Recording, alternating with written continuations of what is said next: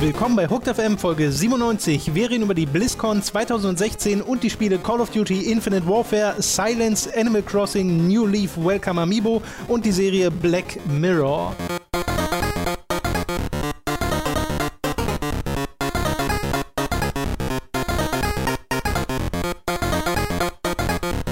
Wie war dein Wochenende, Robin?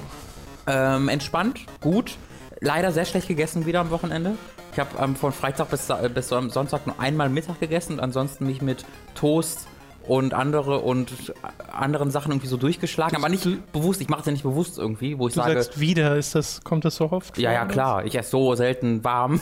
Einfach weil ich irgendwann abends fällt mir, ah, ich habe wieder nichts gegessen. Ja, hm, naja. Schon mit Kochen anfangen. Ja, ja, nee. Also nee. Das macht Spaß. ja, nee. Doch. Ja, das macht genauso Spaß wie Joggen.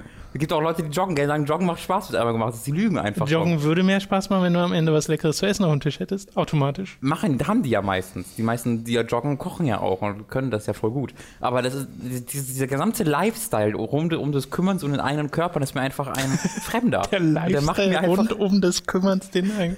Das ja. macht mir einfach keinen Spaß. Mein Körper ist kein Tempel, mein Körper ist eine temporäre Hülle, die mein extrem anspruchsloser Geist kurz benutzt und dann wegwirft, lieber Tom. Du wärst also sofort dabei, wenn es heißen würde, okay, wir transferieren unser Gehirn Aber in eine Roboterhülle. Sofort. Ich finde auch dieses Ding voll geil, wo, ähm, gesagt, dieses Soylent, weißt du, wo dann Leute das. Was für ein Ding? Soylent nennt, also Soylent? abstammend von Soylent Green, dem Filmdingen, wo das aus Humans gemacht wird. Okay. Soil is made of people, you know. Äh, und da gibt es eine Firma in Amerika, die macht Soylent. Das ist so ein Pulver oder als Riegel gibt es das auch wo man halt nicht mehr essen muss, weil das alle Nährstoffe drin hat. Leider Gottes hat jetzt angefangen, dass Leute Durchfall davon bekommen haben, sie übergeben haben, viel bekommen haben und äh, dann rausgekommen ist, ja, die müssen nicht von der Food Organization, der Kontrollgruppe in Amerika kontrolliert werden, weil sie ein Ernährungsergänzungsmittel sind und keine, kein oh. Ernährungsmittel. Deswegen kann es mal sein, dass die Ratten bei sich in der Herstellungshalle haben, ja, und Rattenkot, vielleicht Spuren davon da drin sind, möglich. Ähm, und deswegen dachte ich mir, okay, vielleicht bestellst du das doch nicht bei Amazon. Aber es gibt da viele Leute, die sagen, das ist doch mega scheiße, da nicht mehr zu essen, weil das ist doch was Soziales und das macht doch Spaß zu essen. Dann sage ich, nee, nee. Würde ich aber sofort du isst ja zum Beispiel super gerne Chips. Ja, richtig, aber das meinen die Leute ja nicht, wenn sie meinen, das Essen ist etwas mhm. Soziales und also das Kochen und das alles. Wenn, weißt du, wenn ich mich nur mit von Chips ernähren könnte, würde ich machen. Ich meine, ich bin nah dran. Eigentlich mache ich schon. Und ganz ehrlich, ganz kurz, wenn ich da bin, äh, wenn du mich anguckst, äh, daran, dass, dass ich nicht 150 Kilo wiege, ist mein Körper anscheinend auch irgendwie dafür gemacht.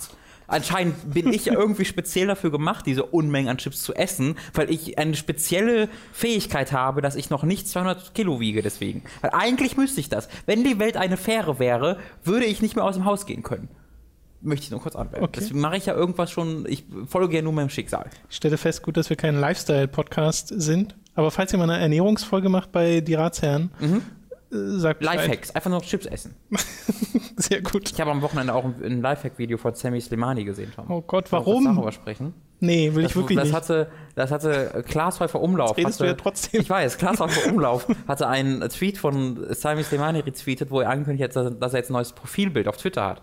Und das war aufregend. Da habe ich drauf geklickt, dann war ich, dann war ich plötzlich in Sammy Slimanis Twitter-Feed, der voll ist mit mit, mit, mit, mit Nettigkeiten. Der ist so lieb, der Sammy Slimani. Ja, sind ne? seine Fans krass. so richtig. Ist doch richtig krass.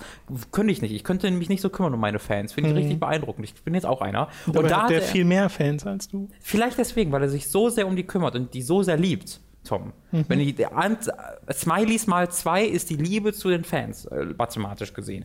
Egal. Der hatte ein neues Video verlinkt. So, Achtung, alles in Caps Lock, Achtung, neues Video, bitte alle retweeten. Ja. Da dachte ich mir, boah, das ist so wichtig, seine Fans. Das ist gut, wie er sie nutzt. Und da waren dann acht krassesten Lifehacks, die jeder kennen muss.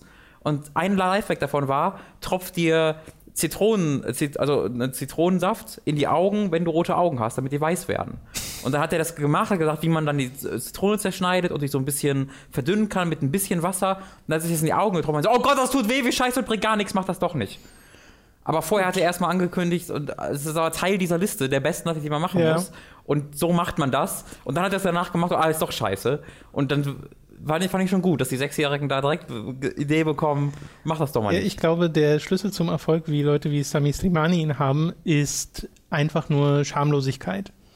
Schamlos weiß, zu sein in, in Angesicht dessen, dass du genau weißt, was für Scheiße du machst, weil die wissen 100%, was Das für Scheiße ist. Doch, Ich glaube, das, er doch, das könnte- wissen die hundertprozentig, weil sie es schon so oft auch mitbekommen haben von anderen. Ich kann, ich glaube Mhm. wirklich, wirklich, wirklich, wirklich, dass sie 100% wissen, dass das Scheiße ist, was sie machen und Das glaube ich nicht. einfach eine Schamlosigkeit dahinter steckt, dass sie es wissen, dass es funktioniert und deswegen ja auch sowas machen wie hier retweetet mal, wenn mein neuer Post kommt. Ich, ich glaube, er sieht einfach daran nichts Falsches, weil er halt so viel Bestätigung bekommt und sich selbst auch so geil findet. Ich glaube, wenn du dich selbst geil genug findest, wenn du selbst, wenn du genug Selbstvertrauen hast und die genug Bestätigung bekommst von anderen. Aber das glaube ich eher dann- bei so Leuten wie ApoRed. Ja, das ist für mich auf einer, auf einer Welt damit. Aber es könnte auch sein, dass nämlich Mann der, der übelst abgefuckte Geschäftsmann ist. Es könnte auch sein. Ich weiß es einfach nicht. Aber, aber also, ich glaube, da sind wir uns einig. ApoRed ist einfach ein Dummbolzen, der halt Erfolg hat und nicht weiß, was das ist und wie er damit umgehen kann. ja. Was manchmal sehr unterhaltsam ist. Ja, Volltrottel, die, die berühmt sind, sind lustig. Ich glaube, Ja. das, das sind wir alle hinter. So. Erneut. Fa falsches Thema für diesen Willkommen bei Podcast. Hoax FM nochmal. Wir sind ein Videospiel-Podcast für alle, die jetzt zum ersten Mal einschalten. Wir reden normalerweise über Videospiele und dann auch über TV-Serien Und und, Filme, 1. die uns beschäftigen. Und äh, in unregelmäßigen Abständen über Formel 1 in einer super äh, Extra-Show, die quasi der Podcast im Podcast, so würde ich es genau. bezeichnen. Äh, Und auch das war gerade ein Podcast im Podcast, äh, bevor wir allerdings äh, zu Genau, den die neue- Videospiel-News kommen. Neue unregelmäßige Kategorie, wo Ja, ich über genau. Cinematic YouTube. rede. Und der N7 Day ist heute. Das hat für Oh, ist diesen, das heute? Genau, das ist heute. Das der hat, Jesus, was ist schon der siebte? der 7. November ist heute. Holy shit. Das hat für diesen Podcast relativ wenig Auswirkungen, weil das, dadurch, dass es ja an die amerikanische Zeit gebunden ist, wahrscheinlich alles erst abends stattfinden Hm. wird mit den Ah, Trailer und alles. Das heißt, eventuell habt ihr das alles schon mitbekommen, was dort alles angekündigt wird oder auch nicht angekündigt wird. In diesem Podcast wird es halt nicht stattfinden. Dafür dann nächste Woche. Warum hast du mir jetzt gesagt? Ich wäre heute Abend voll positiv überrascht gewesen. So, ach cool, hm, geil. Hättest du über Ist Twitter ja- bestimmt schon vorher mitbekommen, Hab ich bisher nicht. würde ich mal sagen. Oh, ich freue mich sehr. Der Trailer war sehr gut. Der Trailer war sehr schlecht. Der Trailer war okay. Genau, sucht euch eins davon aus, je nachdem, was gepasst hat. äh, ich möchte noch mal auf was anderes hinweisen, äh, ganz random. Nämlich mal auf unseren Time to 3 Playthrough von 999, 9 Hours, 9 Person, 9 Doors. Da neigen wir uns dem Ende. Wir Nein, nein, wir uns dem neigen Ende zu. wir uns dem Ah. Ende. Da haben wir das Spiel haben wir schon durchgespielt und jetzt kommen halt nach und nach die äh, letzten paar Folgen davon bis zum Finale. Äh, und da haben wir beide nochmal festgestellt, wie cool dieses Spiel denn eigentlich ist. Äh, weil bei uns ist ja beide schon bei mir nochmal länger her gewesen, Mhm. dass ich das tatsächlich durchgespielt hatte damals. Und äh, ich finde, es ist ein sehr unterhaltsamer Durchgang geworden, den Mhm. wir da gemacht haben. Deswegen, falls ihr darauf mal Bock habt, auf so eine sehr coole, andersartige Mystery-Story, die sehr japanisch ist teilweise, Mhm. aber trotzdem wirklich, wirklich, wirklich super unterhaltsam und ihr des Englischen mächtig seid, dann schaut da mal vorbei. Sie ist. Ich, ich, ich würde sagen, sie geht eigentlich vom Anime-Japano-Grad her. Also, wenn ich jetzt direkt so mit sowas wie Danganronpa vergleiche, das, Das ist dann stimmt, noch. also das ist noch viel extremer. Genau, also es ist nicht, nicht unter den extremsten dieser Spiele. Mhm. Es hat einfach weirde Ideen. Und es ist, ich, ich finde tatsächlich, wir haben dieses, äh, das hat bei uns als Let's Play nochmal noch ein extra, eine extra Ebene bekommen, einfach weil die Art und Weise, wie wir es vorgelesen haben, am Ende den Twist wunderbar unterstützt hat Mhm. äh, und das noch besser rübergekommen ist. Und äh, mein absolut de äh, äh, desaströses, wollte ich schon versehentlich sagen, sensationelles Voice Acting, meinte ich natürlich, ist auch da, wo ähm, ich mich so kreativ ausgelebt habe, dass ich, dass ich jedem drei Stimmen gegeben Ja. habe, einfach weil ich nicht wusste, welche mir am besten gefällt, weil sie alle so gut fanden. Das war natürlich Absicht, dass Snake jede Folge sich Ja, das hat auf jeden Fall sehr viel Spaß gemacht. Und die Leute, die da tatsächlich mitgeschaut haben und gerade auch mit Rätseln in den Kommentaren, das finde ich super faszinierend. Genau, der Max Leo. oder Äh, Genau, da gibt es ein, zwei Leute, die wirklich aktiv ihre Gedanken in den Kommentaren da mitschreiben. Äh, das ist sehr spannend gewesen, das zu verfolgen. Deswegen einmal der Hinweis. Ansonsten auf Hooked gab es in der letzten Woche zwei Item-Get-Folgen. Eine davon ist die Chips-Folge. Mhm. Allein bei dem Namen solltet ihr schon wissen, was euch erwartet und äh, euch das Ding unbedingt anschauen. Und ich habe ein Late to the Party Video gemacht zu den Infinity Engine Spielen, also Baldur's Gate und Co., falls ihr das noch nicht gesehen habt. Auch dafür mal eine Empfehlung. Toll, jetzt sagst du, du, du, du darfst den Scheiß empfehlen, aber wenn ich über was Missy meine rede, rast du aus. War das eine Empfehlung? Ja? Ja, Warum hast du mir natürlich. nicht zugehört? Du kannst jetzt Zitronen in die Augen fressen, wenn du rote Augen hast. Das tut doch Glaube ich, ich habe es so News. verstanden. Wir kommen zu den News dieser Woche, Hm. die sehr Blizzard-lastig sind, weil natürlich die BlizzCon stattfand. Die BlizzCon 2016, an die ich und ich denke auch viele andere bestimmte Erwartungen hatten, weil es vorher an vielen, vielen Stellen äh, Gerüchte gab, vor allem in Richtung Diablo 3. Nun gab es auch ganz viele Seiten, die Diablo 4 vermutet haben.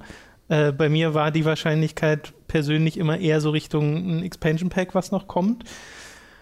Und ich finde es ganz witzig, dass es äh, ja wieder noch geworden mhm. ist. Vor allem auch für all die äh, Spielemagazine da draußen, die mit dem Diablo 4 Keyword schon mhm. ihren Spaß hatten in den letzten Monaten. Also das war wirklich teilweise ein bisschen so, ja, ich will nicht sagen direkt eklig, aber in die Richtung, das mit anzusehen, weil ich halt genau weiß, was für Mechaniken dahinter ja. werkeln, dass das gemacht wird, wenn ja. dann da steht, warten auf Diablo 4 verkürzen, die besten Action-RPGs oder so. Mhm. Warten halt auf Diablo 4 Release verkürzen. ja, am besten Tom. noch so handlich formulieren. Äh, jedenfalls ist das nicht geworden, aber bevor wir darüber reden, noch die anderen Ankündigungen, die ich weiß nicht, wie sehr sie dich tangieren. Ich schätze mal jetzt also nicht hab, so sehr. Bin, ich habe wirklich so ein bisschen das von Diablo mitbekommen und ich habe mich halt in die WoW-Add-on, äh, okay. WoW-Patch ein bisschen reingekniet, okay. aber das war's. Ja. Äh, ich habe ja ein Virtual-Ticket gehabt von mhm. Äh, Blizzard bekommen damit ich mir das alles auch, diese Panels und so anschauen kann, äh, wo ich natürlich nicht alles gesehen habe, aber zumindest zu Diablo zum Beispiel Panel geschaut und habe auch noch vor, ein bisschen was davon nachzuholen, weil gerade diese Cosplay-Shows und so sind immer unterhaltsam, die sie mhm. da haben. Aber äh, fangen wir mal an mit Overwatch und der Ankündigung von Sombra, der neuen Heldin in dem Spiel, was schon jeder vorher wusste. Ja. Das war ja keinerlei Überraschung. Äh, da sind sie auch nicht so richtig drauf eingegangen, dass das schon jeder vorher wusste. Mhm. Und da gibt es auch schon viel Diskussion im Netz, habe ich das Gefühl, äh, so von wegen Augmented Reality Game, was sie ja gespielt ja. haben, eine ganze Weile mit ihrer Community, was darauf hinführte, Sombra äh, zu enthüllen. Und dann wusste das aber schon jeder und es sind auch irgendwie schon Grafiken mhm. versehentlich äh, an die Öffentlichkeit gekommen. Das heißt, es war keinerlei Überraschung mehr da. Ich glaube, das lag halt vor allen Dingen daran, dass deren Art und Weise, wie sie das ähm, AR gemacht haben, einfach nicht gut war. Äh, nicht AR, wie nennt man denn die Abkürzung? Nicht AG. Doch, ARG. ARG, genau, Reality, ARG. Ähm, dass sie einfach das schlecht umgesetzt haben, weil das halt so ewig lang ging und Leute keinen Bock mehr darauf hatten. So Valve sind halt die Meister davon. Dieses Portal 2 ARG ist eines der besten oder ist meiner mhm. Meinung nach das Beste, was es jemals gab, wo sie halt etliche Valve, äh, Steam-Spiele mit neuen Leveln und äh, ausgerüstet haben und so weiter und so fort. Ähm, und das, da darf die Dinge halt nicht zu lange laufen haben, weil irgendwann die Leute einfach dem müde werden, immer und immer und immer wieder einfach nur noch eine neue Website irgendwie encoden zu müssen oder sonst irgendwas. Und irgendwann willst du halt eine Belohnung haben. Und vor allen Dingen, wenn es dann nicht ist wie in diesem ARG, dass es zu nichts führte. Genau. Weil die Endkündigung kommt dann ja sowieso an der BlizzCon, ohne dass sie daran irgendwas beeinflussen konnten oder so. Das ist dann natürlich doppelt blöd. Auch da würde ich das Portal 2 einmal erwähnen, weil da war es noch so, dass man den Release ähm, äh, nach vorne holen konnte, je mehr halt diese Kartoffeln gesammelt haben als, als Achievements, was halt auch einfach nur eine Möglichkeit war, mehr Spiele zu verkaufen Klar. und so weiter und so fort. Aber es war nichtsdestotrotz ein sehr cooles Konzept, was halt ich glaub, da, nicht hinbekommen Da hast du die wichtigsten Punkte schon genannt, nämlich einmal Zeit äh, und halt die Tatsache, dass es dann trotzdem auf der BlizzCon ganz normal released wurde, statt einfach innerhalb des ARGs mhm. äh, wirklich du den Trailer freischalten konntest oder äh, wie auch immer man äh, es da hätte machen können. Etwas ungeschickt. Ja. Äh, glaube, die Leute haben sich trotzdem gefreut über den Sombra-Reveal. Ich bin in, aus Overwatch schon so raus, dass mhm. ich das nicht mehr so richtig vergleichen kann. Ich habe gehört, dass sie sich ein bisschen spielen soll wie Tracer, so von der Geschwindigkeit her äh, Ähnlichkeiten dazu hat und man merkt halt überall im Internet, dass dieses Boop, was sie im mhm. Trailer macht, total beliebt ist. Für Heroes of the Storm wurden Ragnaros und Varian Rin angekündigt. Da finde ich einfach nur witzig, dass sie Ragnaros tatsächlich Ragnaros, als ja. spielbaren, äh, äh, spielbaren Helden drin ja. haben, der sich dann irgendwie an Festungen ranpappt. Das sah äh, witzig aus. Und für Hearthstone gibt es dieses Gadgetzahn Add-on, also wieder so ein Kartenpack, war wieder auch sehr, wie alles in Hearthstone, leichtherzig mit einem Song angekündigt im mhm. Trailer. Finde ich eigentlich immer ganz äh, unterhaltsam. Bei World of Warcraft haben sie ihre Pläne ja, veröffentlicht sozusagen für das, was noch kommen wird für Legion. Und man merkt doch tatsächlich, dass sie ein bisschen was vorhaben, was so diese Content-Strategie angeht. Denn bei Warlords of Draenor und auch vorher bei Pandaria war ja das Problem, dass zwischen letztem Content-Patch und nächstem Add-on einfach riesige Lücken klafften. Und jetzt gibt es ja schon den ersten großen Content-Patch für Legion mit Karazhan, äh, dem neuen Dungeon. Und sie haben gesagt, was sie noch so alles vorhaben, dass Tomb of Sargeras kommen soll als eine, ein großes Update, also der Raid, der dann auch die Story fortführt, ja, so äh, die in Nighthold ja. passiert ist. Es wird auch Patch 7.3 heißen. Äh, 7.2 ist der nächste, genau. genau. 7.3 kommt dann auch noch. Äh, was sie noch machen wollen, sind halt neue Artifact-Trades einfügen und so halt Details. Sie haben auch so irgendwie sowas von Mini-Holidays gesagt. Also sie haben ja so Events für Weihnachten oder so eine Art Erntedankfest im Spiel und davon Mini-Versionen äh, für kleinere Urlaubsevents.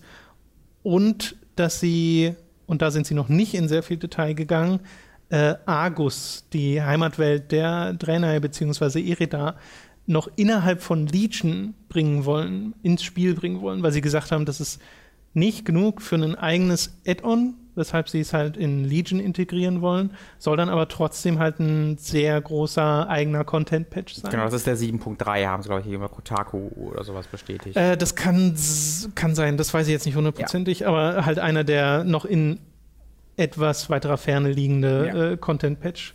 Äh, und das finde ich ganz interessant, weil bisher gab es ja als so Zusatzlandmassen oft mal sowas wie den Tanan Jungle in Warlords oder Timeless Isle in Pandaria oder Sunwell Isle oder wie auch immer sie hieß in ähm, Burning Crusade. Aber es waren immer halt Inseln oder einzelne kleine mhm. Gebiete. Ich fände mal interessant, wie es wäre, wenn sie mal wirklich etwas Größeres dort hinzufügen als kostenlosen Patch dann. Es waren vor allem nie Gebiete, die ich irgendwie gespielt habe, weil ich sie immer langweilig fand, weil sie immer an dem vorbeigehen, was wofür ich WoW gespielt habe. Ähm, deswegen ich habe sie gespielt, aber ich weiß, was du meinst. Es sind halt dann eher Gebiete gewesen, die so auf Daily Quests genau, und irgendeine also Form Farm von Grinding ausgelegt waren. Deswegen bleib, bleib, freue ich mich auch noch nicht auf 7.3 mit Argus, weil neues Gebiet ist eigentlich oh cool, aber wenn es dann halt so ein ne, Gebiet ist, das nur aus World Quests besteht, dann wird es auch nichts für mich sein. Mhm. Ähm, und sie haben ja den, den 7.1 auch veröffentlicht schon und äh, weil da wollte ich mal kurz erwähnen, da habe ich ein bisschen gespielt. Ich habe ein bisschen mit Leuten aus unserer Hooked-Gilde Mythic Dungeon gemacht ähm, obwohl ich auf einem anderen Server bin, aber es geht ja auch Cross-Realm, wenn man Real ID hat, was ziemlich cool ist. Das heißt übrigens, wenn ihr gerade WoW spielt, ne, äh, Man, sind wir Manoroth? Manoroth. Ja, aber auf Manoroth gibt es bei der Horde eine Gilde namens Hooked. Tritt doch bei. Äh, äh, und da habe ich genau, ein bisschen wie, was. Wie man das machen kann, einfach mal bei uns im Forum vorbeischauen. Da gibt es äh, ein WoW-Gilden-Thread und da stehen dann auch die Wo Char ist der? Charaktere. Ich habe da ewig nachgesucht drin, und dann irgendwie über Google gefunden. Weißt du das? In welchem äh, unter Community-Projekte. Okay. Ja. Okay.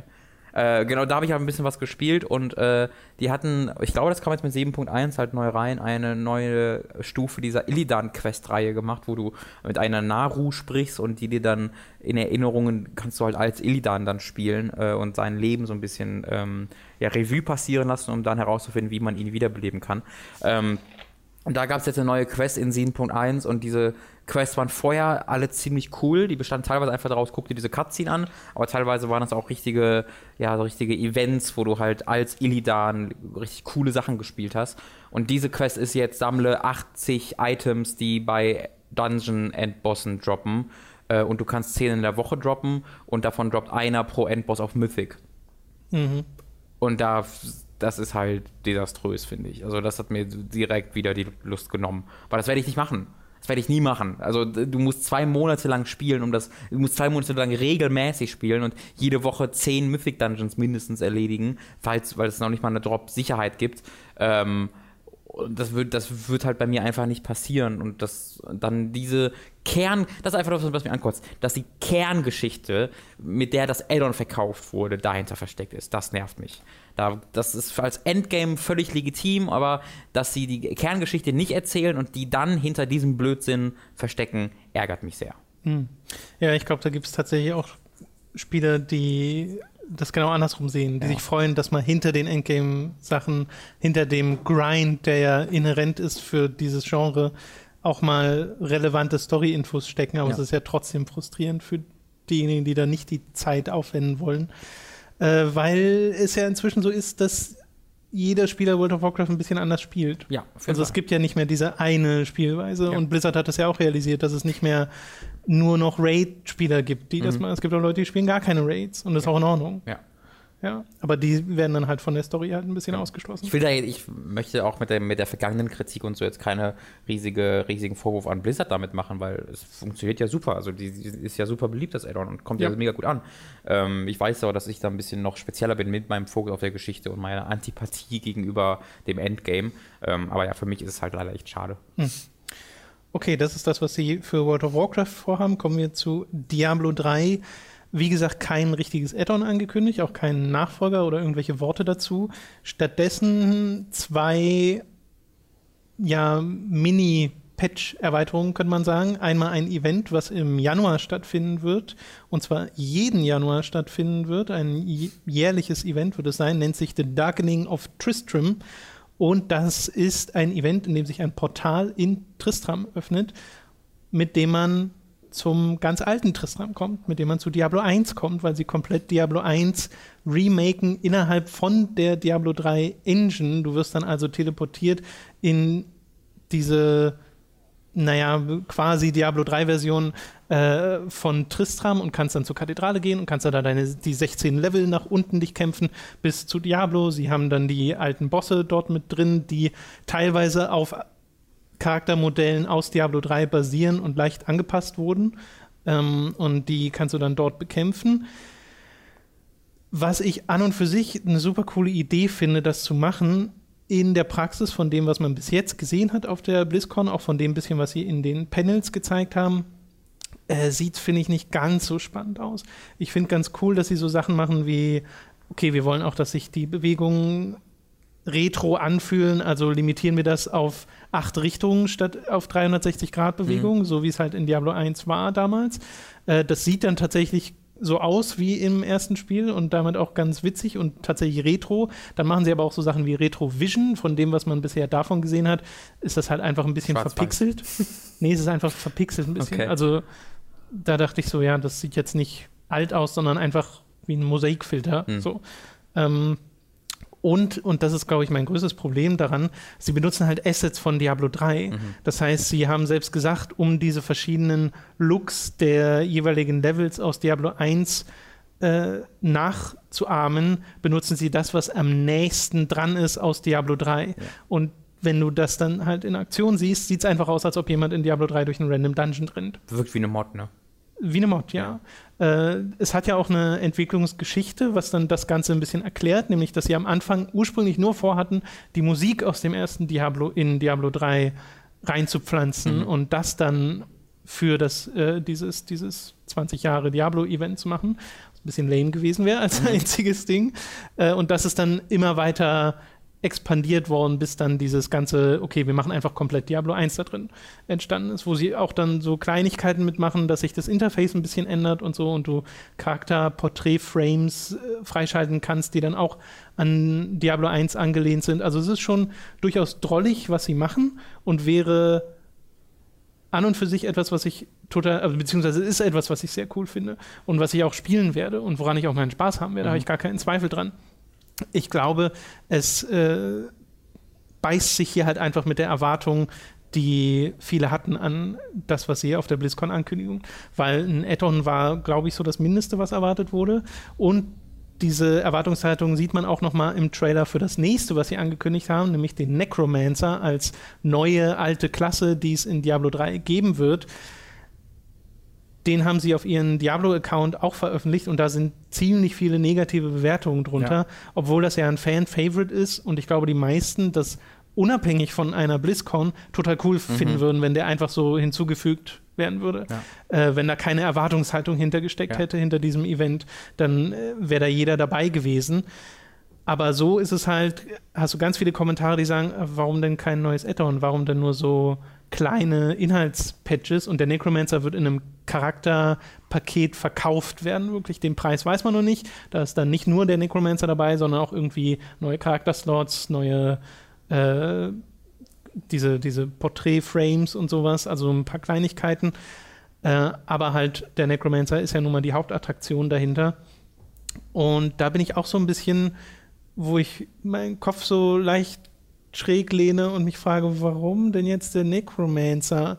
Weil klar, es ist ein Fan-Favorite, aber ich finde, er passt momentan überhaupt nicht in die Charakterriege von Diablo 3. Ich glaube, du kannst aber froh sein, dass es nicht irgendwie ein Warcraft-Druide ist, als Fanservice oder sowas, der dann naja, das wäre, das, das haben sie ja mit Heroes of the Storm schon. Ja, aber ich kann, also, naja, es gibt ja auch die ganzen Mounts in, und, und, und Pets in äh, World of Warcraft, die in der Lore absolut keinen Sinn ergeben und in der Welt keinen Sinn ergeben. Ja, aber da kann ich das noch eher verzeihen, weil das sind so, kosmetische Zusätze. Ich fände es aber auch jetzt, also ich würde, ich, weißt du wirklich, fändest du das unrealistisch, dass Blizzard sowas machen würde? Ich, diese, in Diablo mittlerweile 3 dann einen, einen dass sie da irgendwie als, als 20 Jahre, als, als Geburtstagsding, ey, wir haben was richtig Cooles, Fanserviges, wir haben hier Ja, weil das Taure. klingt nach ne, den Aprilscherzen, die sie so Ja, Pandaren und dann haben sie ein Addon damit gemacht. Also ich weiß das. Ja, aber die sind ja in Warcraft entstanden. Also ich ja. bin der Meinung, für, diesen, für diese Nummer haben sie ja Heroes of the Storm, wo ja. das alles zusammenbringt und das ist halt dort auch mega albern und da leben sie das aus. Ich fände es sehr merkwürdig, wenn sie das in einem Diablo 3 okay. machen.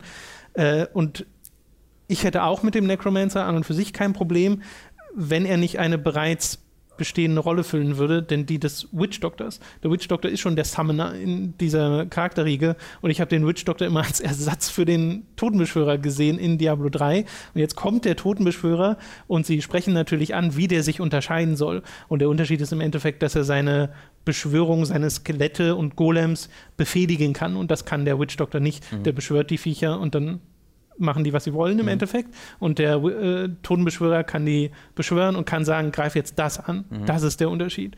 Und dann halt noch, dass er diese Knochenmagie hat und sowas. Aber das, der Witch Doctor hat ja auch seine anderen Magiesorten, die ja. er zusätzlich äh, hat.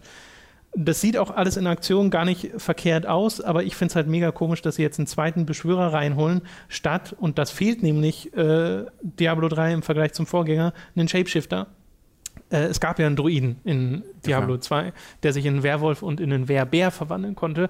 Und der hat mir zumindest sehr viel Spaß gemacht, gerade die Werwolf-Version, äh, wenn du da Lykantrophie geskillt hast und hast so einen sehr dünnen, ultraschnellen Werwolf gespielt, der schneller zugehauen hat, als du gucken konntest. Hat mega viel Spaß gemacht. Mhm. Und sowas hätte ich mir halt eher gewünscht als jetzt einen Totenbeschwörer. Hätten sie dann danach einen Totenbeschwörer gemacht? Ja, klar, okay, mhm. kein Problem. Oder unabhängig von der Erwartungshaltung eines Add-ons oder so, egal. Was ich ganz witzig finde an der Nummer ist, dass wir letzte Woche im Podcast darüber geredet haben, was Blizzard so machen wird. Und da hattest du gesagt, für Diablo 4 könntest du dir vorstellen, dass sie das so Games als Service ankündigen, ja. gleich von Anfang an mit irgendwie kaufbaren ja. Extras, kosmetischen Items oder Charakterpaketen und dass sie das jetzt einfach als flüssigen Übergang für mhm. Diablo 3 machen. Also wo sie dann sagen, okay, wir machen dieses Character Pack und ich kann mir vorstellen, wenn das erfolgreich ist, wird es davon auch noch mehr geben. Aber es fühlt sich, fühlt sich momentan ein bisschen an wie Filler. Es ist halt, also ich hatte ja auch äh, im, so im Nachhinein gesagt, vielleicht machen sie auch sowas mega Weirdes wie bei StarCraft 2 und das war es jetzt halt dann im Endeffekt. Ähm, weil StarCraft 2 hat ja dieses so, Ghost ja. Mission-Paket gehabt, was ja auch so ein Ding war, ja, aber es ist kein Add-on, sondern es sind nur fünf genau. Missionen, war, hä? Ähm, DLC klassischer ist das im Endeffekt. Ja, genau, und das scheint ja ganz gut zu funktioniert zu haben, sonst würden sie es ja mit Diablo nicht nochmal jetzt ausprobieren, was sehr ähnlich ist. Ähm, ja, bin ich auch nicht begeistert von, gerade weil es dann ja einfach in den alten Content reingepappt würde. Es ist halt, es ist halt für dieses für die Leute, die halt Diablo 3 so als, M als MMO spielen. Ne, die jetzt keine Kampagne brauchen, sondern die einfach das Spiel als Endlosspiel spielen. Ähm, und da bin ich halt keiner von. Das, ja, naja, bei mir ist das so, äh, mir macht das auch so Spaß, im Adventure-Modus spielen, einfach nur ohne jetzt ein klares Endziel von mhm. einer Story zu haben oder sowas. Und äh, da muss man ja sagen, sie geben ja viel kostenlos und ja, haben schon viel kostenlos viel. gegeben an Support für Diablo 3. Das will ich gar nicht hier ähm, runtermachen oder sowas. Und auch dieses Darkening of Tristram Event kann jeder spielen, ohne dass es was kostet. Und sie haben auch gesagt, es kommen neue Gebiete dazu, mhm. wieder, wie sie es auch schon in der Vergangenheit gemacht haben. Und auch die werden nichts kosten. Mhm. Es ist nur der Totenbeschwörer, der was kosten wird. Okay. Äh, und das finde ich nach wie vor an und für sich total vorbildlich. Und ich hätte auch gar nichts dagegen, Diablo 3 so zu unterstützen mit Charakterpaketen und äh, so kleineren Zusätzen äh, wäre ich auch bereit für Geld zu bezahlen, mhm. weil ich ja weiß, dass du trotzdem noch sehr viel kostenlos bekommst. Mhm. Also da kann man Blizzard, finde ich, wenig Vorwurf machen. Es ist halt wirklich in diesem Fall nur die Tatsache, dass BlizzCon war. BlizzCon bringt eine Erwartungshaltung mit sich. Wenn du dann noch so kleine Gerüchte äh, links und rechts hast, die dann das noch befeuern und du schon fast damit rechnest, dass ein Add-on kommen wird oder halt irgendwas Größeres, dann ist das halt einfach die Erwartungshaltung, die enttäuscht wird. Genau, du, du hattest ja zumindest eine große Sache auf so einer BlizzCon und die gab es ja dieses Jahr. Nee, gab es gar nicht. Es war ne? halt so alles so, ja, das gibt's und das und das, genau. okay, okay, okay. Ähm, und äh, also wie, wir sind natürlich an einem Punkt angekommen, wo man das auch schwer besser vorwerfen kann, weil sie jetzt halt Hearthstone, Diablo, World of WoW, Heroes Overwatch und StarCraft 2 und also sechs Spiele äh, haben sie, äh, dass die sie da am Laufen halten, die alle als Service funktionieren, alle konstant funktionieren. Wie viel willst du da noch ankündigen als großes Neues? Das geht halt irgendwann einfach nicht mehr. Und ich glaube, wir sind jetzt an dem Punkt angekommen, wo es nicht mehr geht. Äh, das ist halt schade ein bisschen, aber ist halt auch einfach die Konsequenz aus ihrem Geschäftsmodell. Ich mache mir ein bisschen Sorgen deswegen, weil ich nicht weiß, wie lange es noch WoW-Addons gibt unter diesem Geschäftsmodell. Zweig, weil äh, gerade wenn wir jetzt sehen, wie die Patches immer größer werden und da auch neue Gebiete, also anscheinend vielleicht sogar richtige Gebiete dazukommen, ähm, weiß ich halt nicht, wie lange noch Patch, äh, die Add-ons in dieser Form relevant sind und bis da vielleicht äh, Bobby Kotick sagt, hey, wollt ihr nicht vielleicht einfach diese zwei Klassen so verkaufen für, für irgendwie 20 Euro jeweils? Das für 10 Euro weniger als das Add-on und dafür dann noch irgendwie DLC so reinbringen und so. Den Namen Bobby Kotick schon sehr lange nicht mehr gehört. Ja, ich weiß. Ich habe heute ein, ähm, ein Stay Forever über. Oh, worüber war das? Es war irgendwas, wo Activision dabei war. Äh, und da war halt auch Bobby Kotick dann irgendwann natürlich äh, wichtig. Ähm, und der, man darf nicht vergessen, sitzt immer noch da in der Chefetage. Der ist übrigens auch im Vorstand von der Coca-Cola Company. Was richtig krass ist. Also, das ist einer der mächtigsten Menschen, damit allein von der Medien, äh, von der, äh, ja, in, in, der Popkultur. Also, Coca-Cola Company ist ja eine der erfolgreichsten äh, Firmen der Welt und da sitzt er halt einfach mal mit im Vorstand, was ich ganz lustig finde.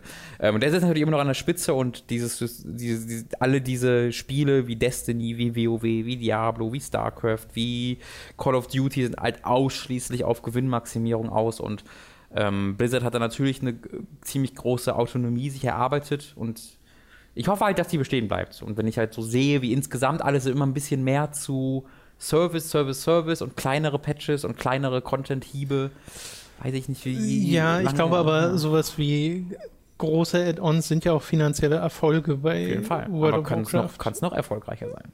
Das kann sein, ich weiß es nicht. Ich weiß auch nicht, wie diese Macht Aufteilung da ist bei Blizzard intern, ja. wie viel Mike Morhaime jetzt am Ende als Chef von Blizzard ja.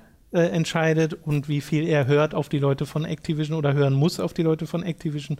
Keine Ahnung. Ja. Ich habe bisher aber, äh, und das hatte ich ja auch in meinem Legion-Video gesagt, das Gefühl, dass sie trotzdem Ambitionen haben mit ihren Spielen, mit, mhm. auch mit ihren alten Spielen, wenn ich mir angucke, was sie äh, in World of Warcraft wie World of Warcraft heute aussieht im Vergleich zu wie es 2004 aussieht, mhm.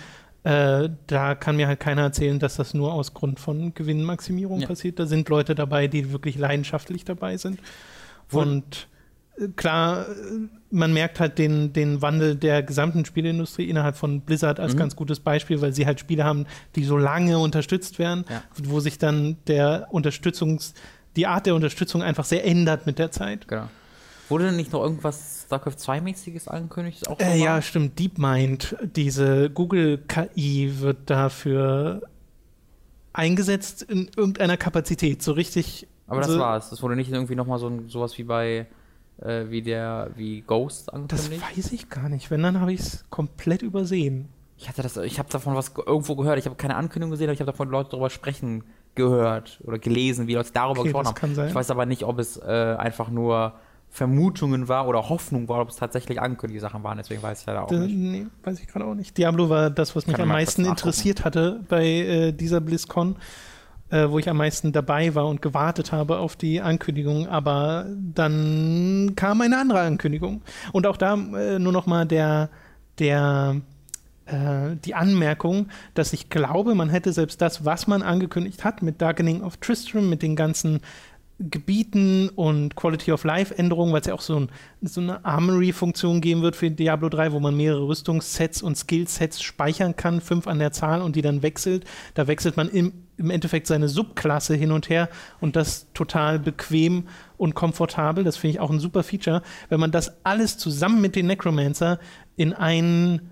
Feature-Trailer gepackt hätte, dann wäre, hätte diese Ankündigung auch mehr Umf gehabt, weil Frank Pierce stand halt auf der Bühne bei Diablo 3 und hat halt das so runtergerattert, was so dazukommt. Und das war ein bisschen, äh, ja, dem ganzen 20 Jahre Diablo-Ding ist das nicht gerecht geworden, hatte ich das Gefühl. Ja.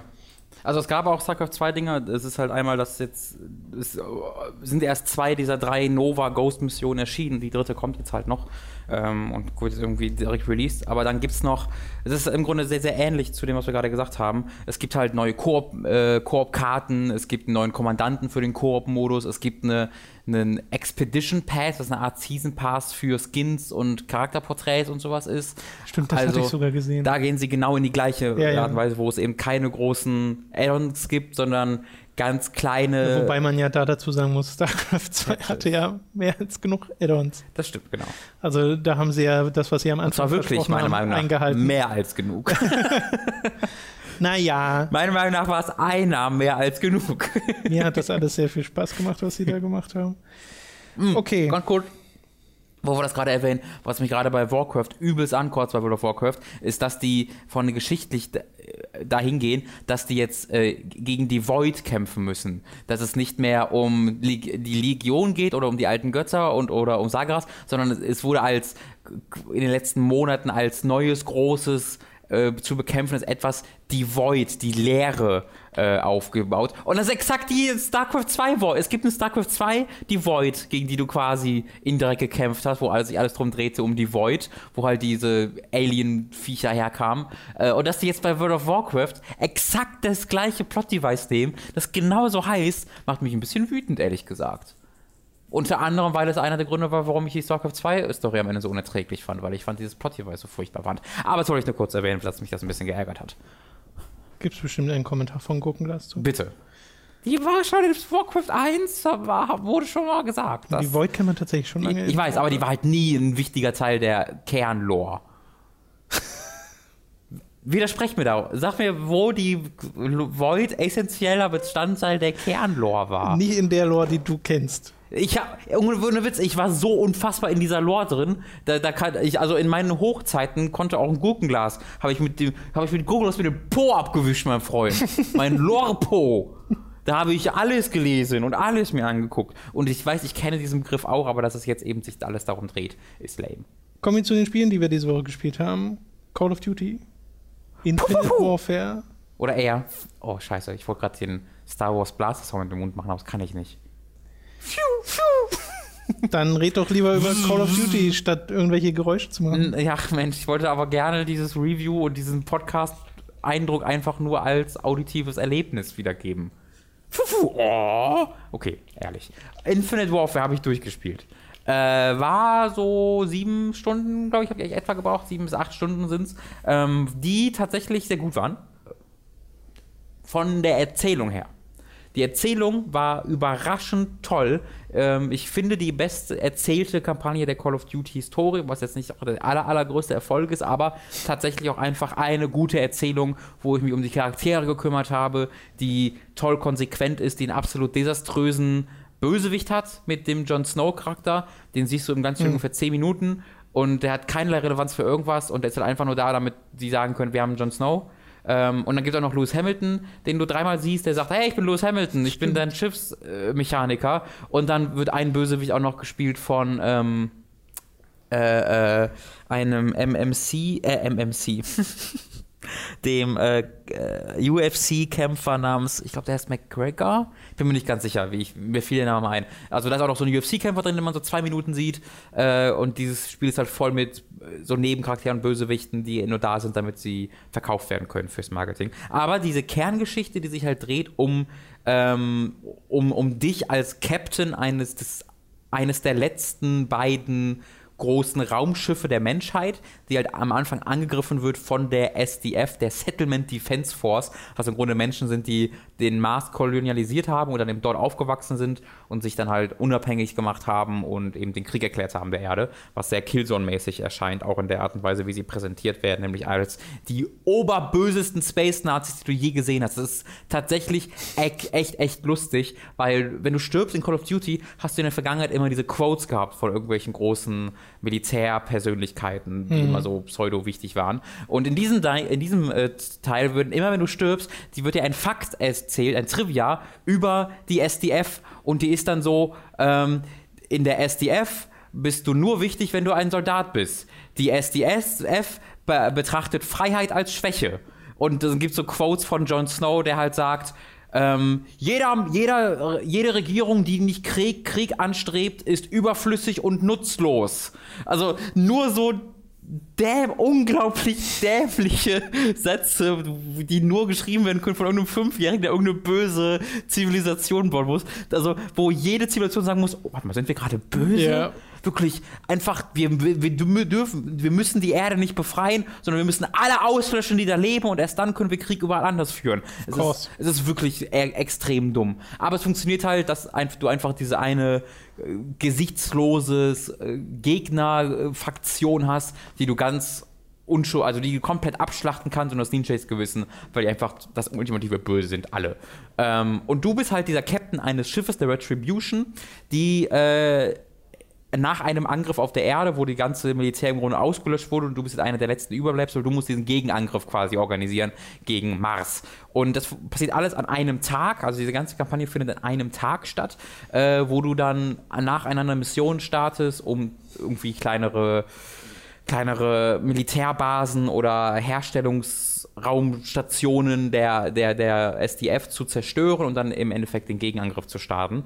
Äh, und die sind größtenteils relativ unabhängig voneinander. Das hat gesagt, hier ist jetzt irgendwie eine Raumstation, wo halt Schiffe gebaut werden, wir müssen die kaputt machen. Und da ist irgendwie eine unserer Stationen, die überfallen wurde, die müssen wir retten. Das ist alles relativ unabhängig voneinander, ähm, aber es wird zusammengehalten von deiner Crew, die extrem toll charakterisiert wird. Du hast sehr unterschiedliche Charaktere, mit denen du unterwegs bist. Du bist immer mit den gleichen Charakteren unterwegs. Äh, und sie schaffen es, dass du richtig so ein Gefühl bekommst für dein Raumschiff und für diese Leute, weil was du in der Vergangenheit immer bei Call of Duty hattest, war, oder meistens hattest, war, du machst eine Mission, dann kommt eine Ladezeit, währenddessen gibt es irgend so ein Briefing, wo du ja. die Figuren nicht siehst, die sagen dann, oh, da ist das und das und das dahin und dann teleportierst du dich dahin und da bist du. Und das ist hier komplett anders, weil es alles an einem Tag stattfindet, hast du ganz, ganz viele Zusammenhänge, die du vorher nicht hattest in Hauptmissionen. Du gehst nämlich du bist in deiner, auf deiner Brücke im Raumschiff, ja, hast da eine Karte vor dir und sagst dann, ich will jetzt diese Mission machen. Du kannst immer eine Hauptmission auswählen oder halt, es gibt im ganzen Spiel ungefähr so acht, neun Nebenmissionen,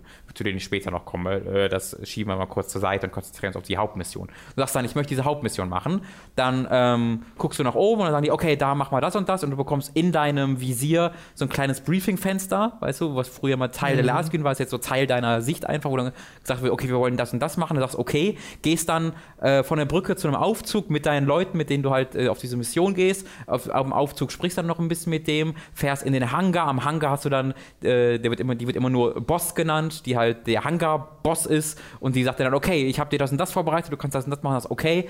Äh, und dann triffst du den Griff, der dir die Waffen gibt und der sagt dir auch noch was. Und dann gibst du ein bisschen hin und her. Dann wählst du dir dein Loadout, Load out, aus. Äh, und das ist wie gesagt alles in dieser Welt und es wird nichts übersprungen. Mhm. Und dann gehst du halt bis in das Schiff rein, mit dem du dann ähm, von deinem Raumschiff zum dem Zielort transportiert wirst. Und dann gibt es zwischendurch höchstwahrscheinlich eine Rendersequenz. Auch die beginnt aber genau da, wo dein vorheriges Gameplay aufhört. Und dann, wenn die Rendersequenz aufhört, bist du wieder genau da, wo sie angefangen hat. Und dann geht es oft mal flüssig von Weltall zum Planeten. Du machst da deine Mission, steigst dann äh, unten auf dem Planeten in dein kleineres Raumschiff und fliegst dann von dort aus selbst wieder nach oben. Und dann gehst du wieder zur Brücke. Das ist alles ohne irgendwelche, okay. irgendwelche ja, Skips zwischen. Und das gibt mir voll das Gefühl dafür, dafür, was ich da mache. Und das ist etwas, wo, was ich vorher gar nicht wirklich bedacht habe, was mich auch nie gestört hat. Aber jetzt, wo ich diesen flüssige Erfahrung habe, ohne große Lade, also ohne Ladezeiten zwischendurch, weil es halt in den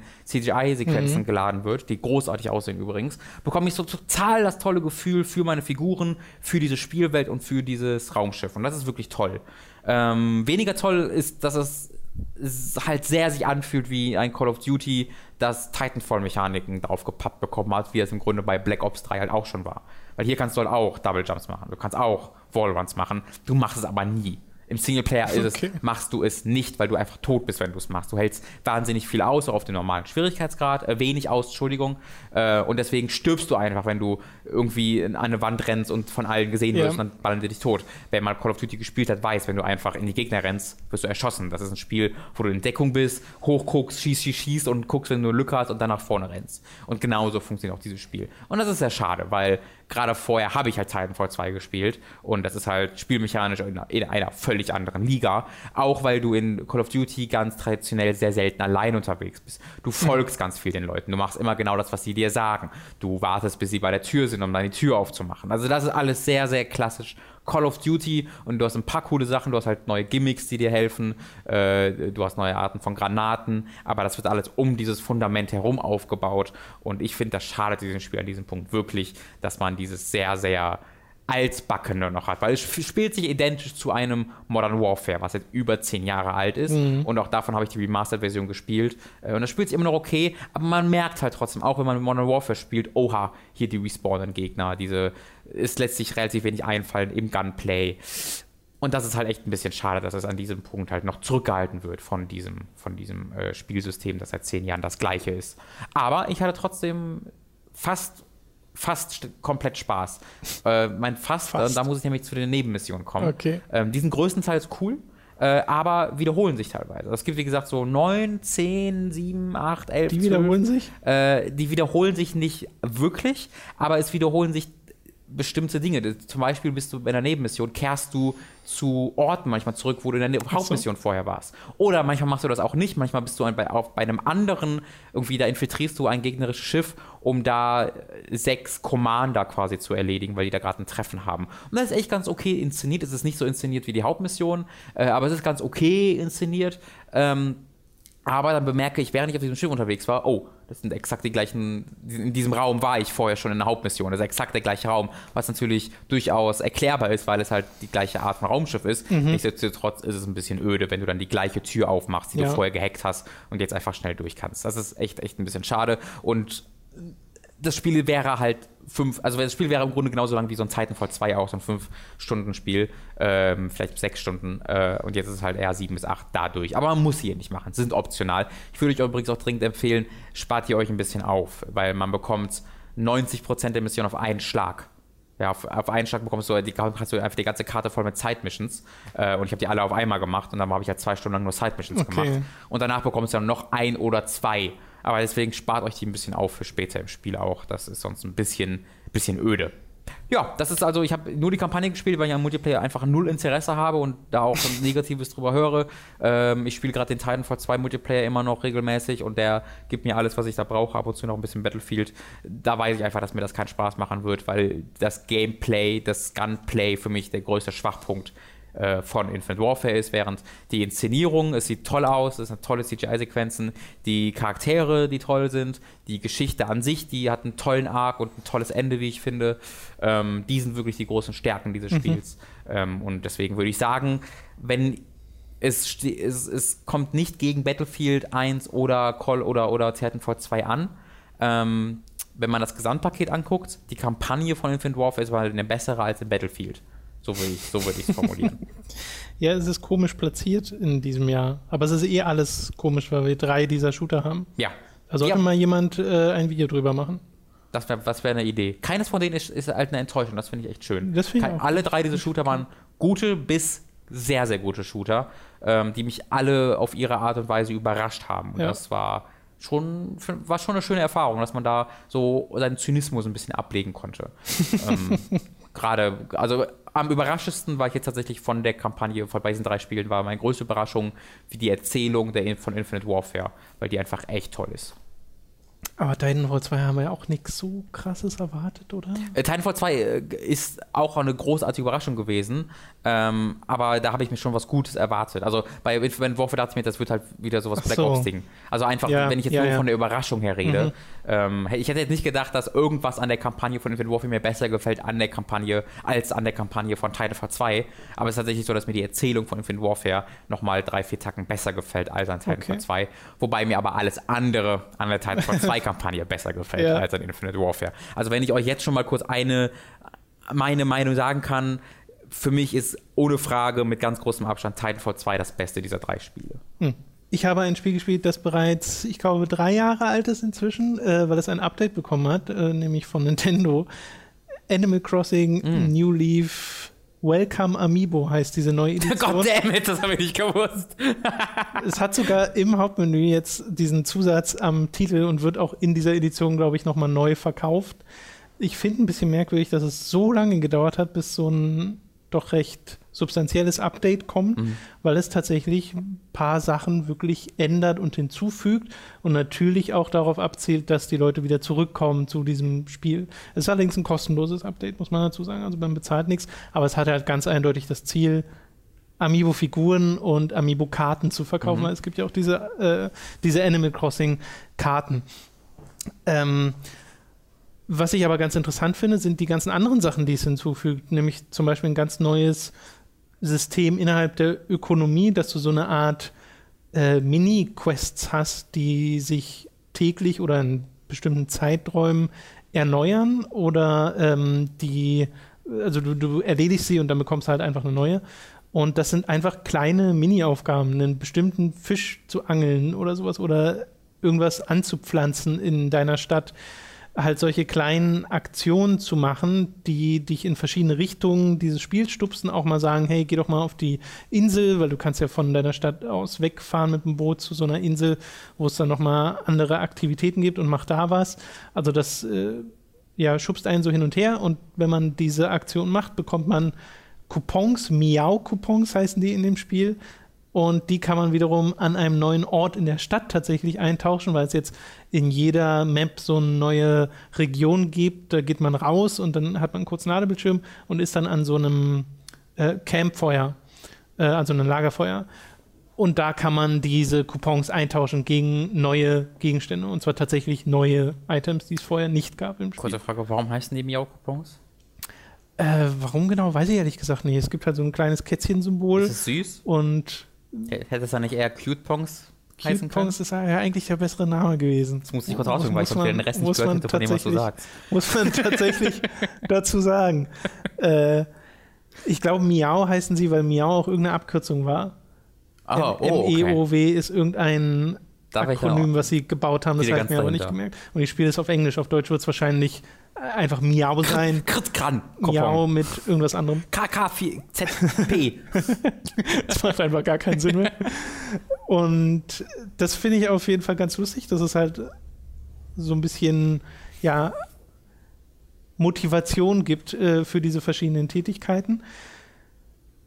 Sie haben außerdem noch in diesem, bei diesem Lagerfeuer so ein Van stehen, den du täglich besuchen kannst, wo dann andere NPCs drin sind, andere Dorfbewohner sozusagen, die so ein kleines ja, Set haben. Der eine hatte so ein wie so ein Beachvolleyball-Set sich in diesem Van gebaut. Und diese Gegenstände, die du da siehst, kannst du dann auch von dem jeweiligen NPC kaufen. Also es ist alles so ein bisschen darauf ausgelegt, nochmal mehr Stuff einfach zu kriegen äh, für dein Haus.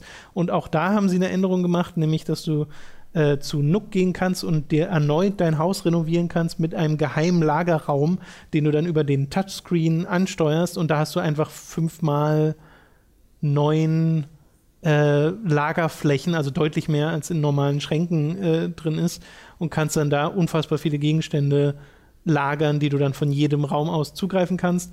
Und da einhergehen, wenn du das gemacht hast, kannst du das Feature freischalten, dass es auch schon einen Happy Home Designer gab, diesem Spin-off von Animal Crossing, wo man einfach nur Häuser gebaut hat, dass du über den Touchscreen äh, Möbel hin und her schieben kannst. Dass du nicht mehr zu jedem Möbel einzeln hingehen musst und das ziehen musst und drücken musst in die verschiedenen Richtungen, was sehr unkomfortabel ist Ja. an und für sich, sondern du drückst diesen Knopf und kannst dann einfach alles hi- hin und her schieben. Erinnert mich dann halt mehr an Sims hm. als äh, weniger an Animal Crossing. Nur bin ich jetzt an dem Punkt, wo ich mir sage, jetzt hätten sie auch noch den Schritt weitergehen können und das Interface komplett auf Sims anpassen können, weil alle Gegenstände, die du hast, werden als Blatt dargestellt. Und du musst, also im Menü, mhm. und du musst erst draufklicken, dann steht da, was es ist als Text.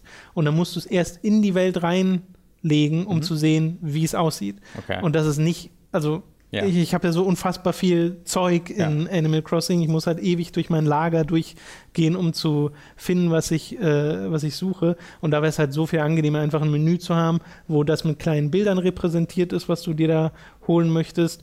Und das dann einfach per Drag and Drop in diese Touchscreen-Ansicht zu ziehen äh, wäre so viel komfortabler jetzt noch als letzter Schritt, aber vielleicht dann im nächsten Was ist denn jetzt mit den Amiibos? Das ist alles unwichtig, Tom. Kommen wir zu meinem Highlight. Was sind die Amiibos? Äh, mit denen habe ich halt selbst noch nichts gemacht, original noch nichts. was ist äh, das es gibt denn? mehrere Funktionen. Einmal kannst du aus dem Menü, äh, total sinnlos, äh, die Amiibo Kamera starten. Yes. Da kannst du dann mit dem 3DS so in also wird halt die Kamera vom 3DS gestartet und du siehst dann halt, was du halt durch die Kamera siehst, kannst dort NPCs platzieren und kann sie halt so Fotos machen oder Selfies machen. was passiert damit?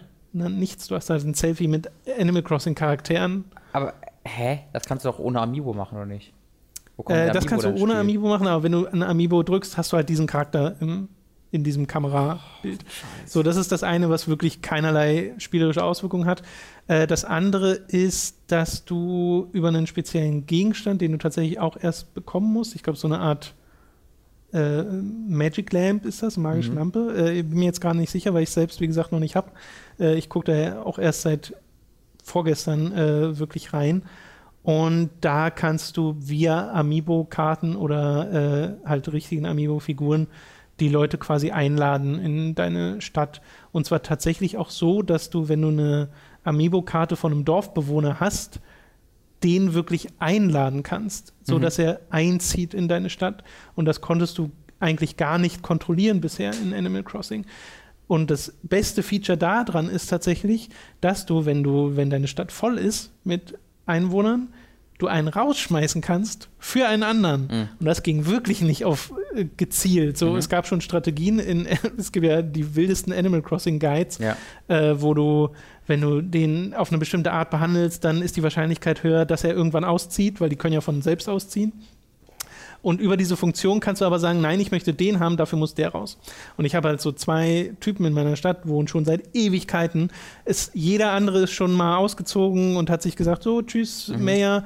Aber die zwei, das sind so zwei äh, Schweinchen, die auch total hässliche Häuser haben, die machen die Landschaft halt komplett kaputt äh, muss man einfach mal sagen. Und die müssen raus. Oh, Tom will seine, seine Stadt weiter gentrifizieren und wirft dann die alten Leute da raus, die seit ja. 80 Jahren da wohnen, weil deren Häuser zu hässlich sind. Da muss jetzt ein Waluigi Starbucks rein. Nein, nein, da muss ein niedliches Eichhörnchen wohnen oder so. Kannst du dann äh, ein Dorf auch bestehend aus Wario, Bowser und Luigi machen? So, das äh, ist das andere. Du kannst die irgendwie irgendwas man konnte halt auch nicht Amiibo, äh, nicht Animal Crossing Amiibos benutzen, um die irgendwie einzuladen, aber ich weiß ehrlich gesagt gerade nicht, in welcher Kapazität sie dann tatsächlich in der Stadt sind, mhm.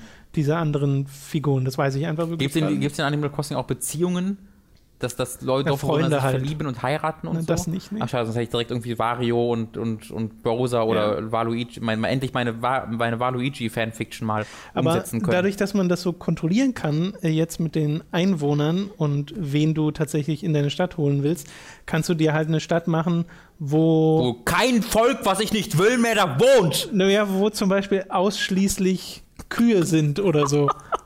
wo all die Völker, die Oder ich nicht ausschließlich Katzen als rein ansehe, aus der Stadt entfernt werden, sagte der Tom. Da bricht's wieder aus ihm raus. Das süße Animal Crossing wird zu Toms totalitärem Traum. Oder es bricht aus dir raus.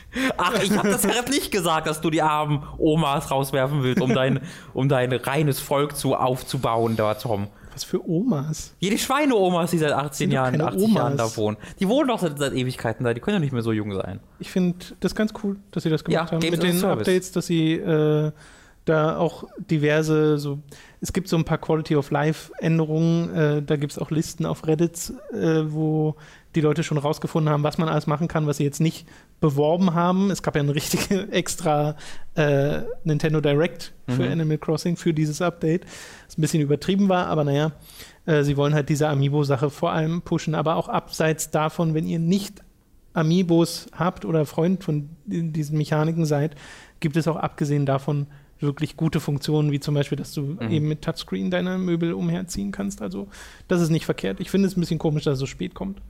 Also, es wirkt sehr spät. Es könnte, ich kann mir gut vorstellen, dass es einfach was ist, okay, wir müssten ein halbes Jahr jetzt aber nochmal irgendwie Geld machen. Ähm, weil ja, im ja, ja. März kommt halt die Switch und wir haben halt nichts bis dahin. Wäre vielleicht nicht schlecht, wenn wir. Ja, es kann sein, haben. genau, sie bringen halt dadurch, dass sie das auch nochmal in Retail holen, als geupdatete mhm. Version mit so Amiibo Promotion haben sie halt auch noch mal was für einen Weihnachtsmarkt wahrscheinlich. Genau. Kommt noch oder also erscheint noch irgendwas bis bis dahin? Mario, Super Paper Mario ist doch erschienen. es gab dieses Mario Party für 3DS. Ja. Ich weiß gar nicht, ob dieses Paper Mario schon bei uns erschienen ist. Ähm, Ach so, ja, das ist immer weird bei Nintendo. Und es sonst das Yoshi-Spiel? Yoshi-Spiel? Gibt es nicht dieses Ach, die 3DS-Umsetzung? Die 3DS, genau. Das kommt, Yoshi's das kommt Woolly World. Äh, Pikmin kommt auch noch. Und Pikmin. Aber kommt das vor Switch? Das weiß ich nicht. Ja. Da kenne ich den, äh, den, den Release-Plan. Das wirkt aber alles genau wie so Spiele, die so, ah, übrigens, wir müssen noch. aber äh, mal dazu sagen, Animal Crossing würde sich wunderbar eignen für mhm. die Switch als so ein Mix aus Mobile und du kannst es auch zu Hause spielen. Das fände ich mega cool. Ich bin nur excited dann in drei Jahren für Pokémon auf dem Fernseher. Und das, ja. Stimmt. Ich frage mich halt, ob sie das dann auch ein bisschen, so, ob es dann auch so aussieht oder ob es trotzdem noch aussieht wie ein Game Boy Advance Spiel. Das ist halt die Mal Frage. Gucken. Aber das muss ich kurz erwähnen, wo wir gerade bei Nintendo sind. Ich habe die Sun and Moon Demo gespielt, da habe ich dir von erzählt. Noch nicht Stimmt, die habe ich auch schon gespielt. Die ist auch gespielt. Ja, ja dann lass uns mal kurz darüber sprechen. Ja. Ähm, wie, wie, fandest du das denn? Die war ja, oder vielleicht kannst du mal kurz sagen, was die Demo überhaupt enthält. Äh, die enthält so ein kleines Mini-Städtchen, ein kleines Gebiet außerhalb dieses Städtchens, wo man ein paar der Grundmechaniken gezeigt bekommt, die äh, so in Pokémon Sun and Moon drinstecken, wo du halt also ein paar Kämpfe machst, vor allem mit einem Greninja und einem Pikachu. Mhm. Und ja, das, das, ist es eigentlich. Es fühlt sich ehrlich gesagt an wie ein Tutorial, finde ich. Ja, ein bisschen. ja, Klar. wo sie dir halt wirklich zeigen, hey, guck mal, das kannst du machen, hey, guck mal, das kannst du machen. Aber man sieht halt schon äh, so Sachen in Aktion, wie eben das angepasste Kampfsystem, wo dann immer direkt bei der Fähigkeit steht, effective, yes. super effective und so. Nicht und immer. Ich habe das nicht verstanden. Manchmal steht es nämlich nicht da. Wie, manchmal steht es stand manchmal, Es steht manchmal nicht da. Manchmal steht nicht da, ob eine Attacke effektiv oder sehr effektiv ist. Ne, dann ist sie halt nicht effektiv. Ich meine, ich, ich meine, es war, ich hatte es bei Angriffen gesehen, die effektiv oder nicht sehr effektiv waren, wo es nicht beistand. Weil okay. bei das, aber das, das, das, das war mir jetzt nicht auch, aufgefallen. Aber vielleicht habe ich mich dann auch da geirrt. Ich weiß noch, dass, dass, mir aufgefallen ist ein paar Mal, wo ich dachte, warum steht denn jetzt das nicht bei? Okay. Und vielleicht war es nur so, dass alle vier Attacken keinen Effekt hatten, ja. Äh, ja, das machst du da. Du hast auch so eine diese eine Spezialfähigkeit, die es bei Pikachu gibt, die mhm. ja jetzt irgendwie so neu ist. Z-Move. Genau, sie, irgendwas, sie Buffer, sie Move, ja. keine Ahnung. Äh, halt so ein, so ein ganz kleiner Mini-Slice an Pokémon, weil das ist auch relativ fix vorbei. Man kann allerdings, nachdem der Trailer kommt für Pokémon Sun and Moon, noch weiterspielen mhm. und kann dann noch auf einem Tauros äh, mhm. rumreiten. Äh, was, das ist so cool. Was ganz lustig ist. Also da, da öffnen sie es zumindest noch ein bisschen. Äh, da kann man dann auch mal Pokémon fangen an der einen Stelle, aber das wirkt halt immer wie ein, halt diese Tutorial-Art und Weise, mhm. die halt äh, Nintendo so drauf hat. Aber gibt einen halt mal so ein Gefühl für das, was sie da vorhaben mit Sun and Moon. Und das wirkt so ziemlich genau nach dem, was ich mir davon erwartet habe, nämlich einfach so eine, diese Erweiterung weniger von Omega Rubin, sondern eher von Pokémon X und Y. Also ich fand, mich hat es überrascht, weil ich habe genau das halt erwartet und ich finde, es war sehr viel mehr als das.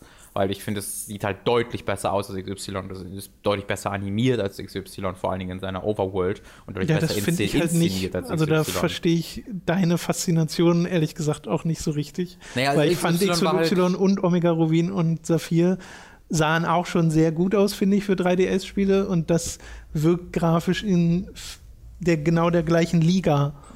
Also allein schon dadurch, dass halt nicht mehr, also die haben ja in der Overworld das quasi in, bei XY noch runtergekürzt, wo du halt ne, diesen Chibi-Style hattest, wo der dann kaum animiert werden musste und wo die Figuren halt so aussahen, wie sie aussahen. Äh, allein das ist ja schon ein sehr großer Unterschied, dass du jetzt halt voll äh, animierte, vernünftig aussehende Figuren auch in der Overworld hast, die nicht nur diese Abstraktionen sind, wie das bei XY der Fall war. Ich weiß natürlich nicht, Aber du hattest halt auch in XY so Sachen wie die Stadt, wo du dann halt mit deinem großen Charakter rumgerannt mhm. bist. Aber auch die, war, war, das ein, war das ein Gebiet, wo das dann nicht so aussah wie beim Rest? Ja, das ja. weiß ich nicht. Ja, aber auch, auch da war ich halt nie wirklich beeindruckt davon, wie das. Also ich fand das grafisch jetzt nie so wirklich oder inszenatorisch nie so wirklich toll. Das war immer einer der Kritikpunkte, warum ich dann mit XY auch irgendwann aufgehört habe, dass es dann irgendwie doch immer noch wirkte wie ein Pokémon-Spiel für mich und da dieser Schritt nicht gemacht wurde. Und das wirkt jetzt für mich wie ein modernes Videospiel von der Inszenierung her tatsächlich mhm. äh, auf mich. Aber ich weiß natürlich auch nicht, ob sie bei wie hieß das Remake? Omega Rubin. Ob sie da schon nochmal einen Schritt gemacht hatten zu XY, den ich einfach verpasst habe, dass mir diese allmähliche Entwicklung halt äh, so ein bisschen an mir vorbeigegangen ist und das jetzt für mich wie ein größerer Schritt deswegen wirkt. Das kann natürlich auch sein. Sie haben halt in Omega Rubin und Saphir gerade am Ende was gemacht, was ich nicht spoilern will für das Spiel, weil ich wusste das nicht, dass sie das machen. Das war auf jeden Fall nochmal optisch so eine Nummer, wo ich dachte, oh cool, das geht. Ja. und äh, das das, vielleicht ist das der Grund, weshalb ich da jetzt keinen so großen Schritt drin sehe. Ja. Äh, und halt diese, diese Tooltips, die du erwähnt hast, die sind halt für mich essentiell wichtig. Das war der größte Grund bei XY, warum ich irgendwann aufgehört habe, weil ich einfach nicht die Lust habe äh, oder weil es mir keinen Spaß macht, die ganzen verschiedenen Typen auswendig zu lernen und dann vor allen Dingen die hunderten Attacken, die ich nicht kenne, irgendwie auswendig zu lernen. Und ähm, dass du da jetzt einfach angezeigt bekommst, das ist effektiv, das ist sehr effektiv, das ist nicht effektiv, wird sicherlich Leute stören, die halt sagen, das wird dadurch zu einfach. Für mich persönlich macht das Spiel aber erst wieder vernünftig spielbar, weil ich vorher einfach diese Informationen haben mir gefehlt und es hat deswegen das Spiel für mich zu einer Glückssache. Also ich habe einfach irgendwelche random Attacken gegen Pokémon benutzt, weil ich die sahen halt aus, wie sie aussahen und anhand des Aussehens wusste ich nicht, was für ein Typ sie sind äh, und ich wusste nicht, welche Attacken von mir dann effektiv sind und dann habe ich einfach irgendeine Attacke benutzt, ähm, bis halt irgendeine sehr effektiv war und das war halt keine Art und Weise, wie es wirklich mir viel Spaß gemacht hat, es dann zu spielen. Deswegen war ich da sehr, sehr, sehr, sehr glücklich drüber. Ich finde immer noch schade, sie haben äh, immer noch nicht geschafft, dass die ähm, Attacken alle auch den Gegner treffen. Wenn, wenn, du weißt, was ich meine. Mhm. Sie haben äh, bei einem Final Fantasy oder sowas, wenn du da, auch bei einem Final Fantasy 13, was auch rundenbasiert ist, wenn du da einen Gegner angreifst, dann rennt sie zum Gegner hin, haut ihm auf die Fresse, rennt wieder zurück. Hier ist es immer noch so, dass du, ähm, ja, dass die Attacken als abstrakte irgendwie Bildnisse dargestellt werden, dass wenn du irgendwie einen Angriff machst, der nicht wirklich genauso umgesetzt wird, sondern du irgendeinen Effekt hast, der dann an dessen Stelle steht. Und das muss eigentlich nicht mehr sein. Also da sind wir eigentlich auch dran vorbei. Das ist noch einer dieser Punkte, wo ich mir dachte, das könnt ihr eigentlich auch mal besser heute. Mit der Switch? Mit der Switch zum Beispiel. zum Beispiel. Ja, es ist halt äh, wie in Pokémon Stadium immer noch inszeniert, im Endeffekt. Genau. Genau. Also was du meinst ist ja, dass wenn jemand äh, einen Pokémon Tackle macht, dann macht es halt so ein kleinen Dash nach vorne genau. und dann kriegt der andere einen Treffer ab, aber ohne dass das Pokémon den anderen überhaupt berührt. Das meine ich, genau. Ja, das finde ich halt, das ist halt unnötig. Also das wäre jetzt schon noch mal deutlich mehr Arbeit, aber das finde ich Arbeit, die so diese, diese, diese, Kernmechanik so sehr trifft und diese Kernmechanik so sehr ähm, irgendwie optisch verändern würde, dass das, finde ich, Arbeit wäre, die sich durchaus, durchaus lohnen würde. Ich frage mich, ähm, ob es da andere Gründe für gibt, weshalb sie das nicht machen, außerhalb dessen, dass es vom der Aufwand halt ist, mhm. äh, das auch die Pokémon vom Größenverhältnis her dann so zu programmieren, dass das nicht falsch aussieht. Animation, also ist sicher auch noch, halt noch eine Platzfrage, weil so Animationen auch, kommen ja auch nicht kostenlos. Vielleicht auch Zeit, also Pacing, weißt du, weil die Animationen dann vielleicht länger dauern würden. Ja, aber das kannst du auch jetzt schon ausschalten. Das, ja, das weiß ich jetzt nicht, ob das eine relevante Aktion, äh, Sache wäre, aber es wäre einfach, glaube ich, echt viel Arbeit. Und ich muss sagen, ich finde das Setting total cool das äh, Frankreich-Setting für das Equalix Y war Frankreich, oder? Ja, sehr. Ja, das war nie so ganz meins, dieses äh, äh, in Hawaii-Setting jetzt von, wie heißt die Region? Alola. Alola. Äh, die sagen auch alle genau. Alola zueinander. Ja, wir haben es uns richtig einfallen lassen. komisch ist. Ähm, das gefällt mir super gut und die Musik gefällt mir super gut. Diese, die ist aber immer toll. Diese Monkey Island Remixes der Pokémon-Songs ja, ja, ja. finde ich super toll. Hat hat, Sehr karibische Töne. Die genau, das, das fand ich, fand ich total gut. Dann red doch ein bisschen über Silence. Oh, sehr gerne. Was ist denn Silence? Silence, das hieß mal äh, Silence The Whispered World 2, weil das ist es auch. Es ist die Fortsetzung von The Whispered World, erneut von Marco Hüllen, heißt er, glaube ich. Oder Marco, ich glaube, er ist Marco Hüllen.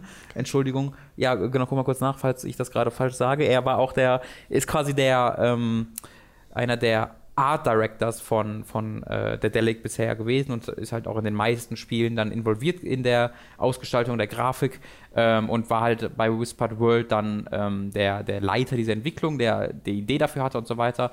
Und das ist jetzt ein zweites Spiel, wo er dann der, der, der Kopf hinter ist und ähm, das ist jetzt, das kommt glaube ich in zwei oder anderthalb Wochen oder sowas raus. Ich habe schon eine Version bekommen und habe es auch schon durchgespielt, weil es ist kein sehr langes Spiel. Ich habe zwischen fünf und sechs Stunden gebraucht.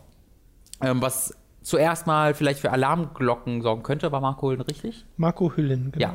Ja, äh, was vielleicht für ein paar Alarmglocken bei euch äh, startet, aber die möchte ich gleich wieder zum, zum Schweigen bringen, weil das Spiel ist absolut hervorragend und warum es so kurz ist, es liegt einfach daran, dass es extrem, extrem hochwertig produziert ist und äh, sich vor internationalen Spielen da auch in keinster Weise verstecken muss. Es ist sehr viel mehr Telltale, als es klassisches Point-and-Click ist. Das heißt, du hast kein Inventar, ähm, du hast keine Kombinationsrätsel, Du ähm, kannst nicht verschieden mit verschieden, also wenn du ein Objekt hast, hast du nicht irgendwie untersuchen und angucken und nehmen, sondern du hast immer nur eine Option mit jedem Objekt und in jedem Bildschirm gibt es irgendwie drei oder vier interaktive Objekte, mhm. sodass du sehr, sehr problemlos durchkommst und nicht hängen bleibst, eben wie man das von Telltale gewohnt ist, dass jetzt es keine großen Rätsel gibt, die du lösen ja. musst. Schon in kleinerer Form, aber halt wirklich so, dass es genau das ist, was ich gerne von Point-and-Clicks haben möchte, dass ich schon ab und zu Rätsel lösen muss, aber nicht ewig dran hängen bleibe, sondern einfach ein bisschen äh, halt auch rumklicken kann. Und also in dem Fall muss ich gar nicht rumklicken, weil es halt nur so wenige interaktive Objekte gibt und es immer logisch nachvollziehbar ja. ist. Deswegen da fand ich es wirklich toll. Und dieses Spiel ist eines der schönsten Spiele optisch, die ich je gespielt habe. Das ist, hat einen so unglaublich hervorragenden Stil, wo die Hintergründe, ich glaube, alle handgemalt sind. Es sieht zumindest so aus aber dann die große Schwäche dieser Spiele normalerweise, nämlich die 3D-Modelle, ebenfalls großartig aussehen. Bei jedem Point-and-Click-Adventure, das 3D macht, hast du immer, dass die 3D-Figuren wie einfach draufgepappt aussehen und gar nicht, sie passen gar nicht zu den Umgebungen, sehen meistens auch wie vor 15 Jahren aus und sind animiert wie vor 25 Jahren. Ähm, aber das ist hier nicht der Fall. Die, sind, die Animationen sind absolut großartig. Du hast keine wiederholten äh, äh, Animationen, wo du irgendwie weiß ich nicht, wenn du irgendwo hingehst und irgendwas aufhebst, ist es immer wieder die gleiche recycelt Animation, sondern es ist alles einzeln animiert. Ab und zu stolpern die Figuren mal, sie rennen, wenn es in Situationen mehr gibt, oder sie joggen, wenn es in diesen Situationen mehr Sinn ergibt. Ähm, dadurch, dass das Spiel so kurz ist, konnten sie wirklich in jede Szene alles reinstecken, was sie reinstecken wollten. Es sieht zumindest so aus. Und ich habe oftmals wirklich einfach laut Jesus oder fuck gesagt, weil ich so über, also so überrascht war davon, was sie mir gerade auf dem Bildschirm zaubern, weil es so wunderschön ist. Ähm, und dann erzählt es einfach auch noch eine echt tolle Geschichte mit einem super Setup. Und da muss ich euch, um, dieses, um euch das Setup erklären zu können, äh, muss ich euch The Whispered World 1 spoilern, äh, den großen Twist. Deswegen, falls ihr The Whispered World 1 noch spielen wolltet vorher, was ein völlig anderes Spiel ist, was ein äh, Hardcore-Point-and-Click ist mit extrem schwierigen Rätseln teilweise äh, und halt alles handgezeichnet, sieht komplett anders aus, auch als. Ähm, als, als äh, Silence. Also ich muss euch das spoilern, wenn ihr das äh, nicht gespoilert haben wollt, dann äh, skippt mal irgendwie 10, 15 Minuten ähm, vor oder guckt in die Beschreibung, wo ihr dann äh, Timecodes habt. Äh, The Whispered World, äh, da warst du halt ein Clown namens Cedric in einer Fantasy-Welt, ähm, die ziemlich toll war, wo ganz am Anfang gesagt wurde, Cedric, du musst die Welt zerstören und du wirst die Welt zerstören. Und er hat sich natürlich dagegen gewehrt. Cedric war ein Charakter, der immer sehr unsicher war und Angst hatte, Verantwortung zu übernehmen und sowas. Und da war halt so eine Coming-of-Age-Geschichte, ein bisschen wie er lernt, Verantwortung zu übernehmen und er zerstört am Ende tatsächlich die Welt,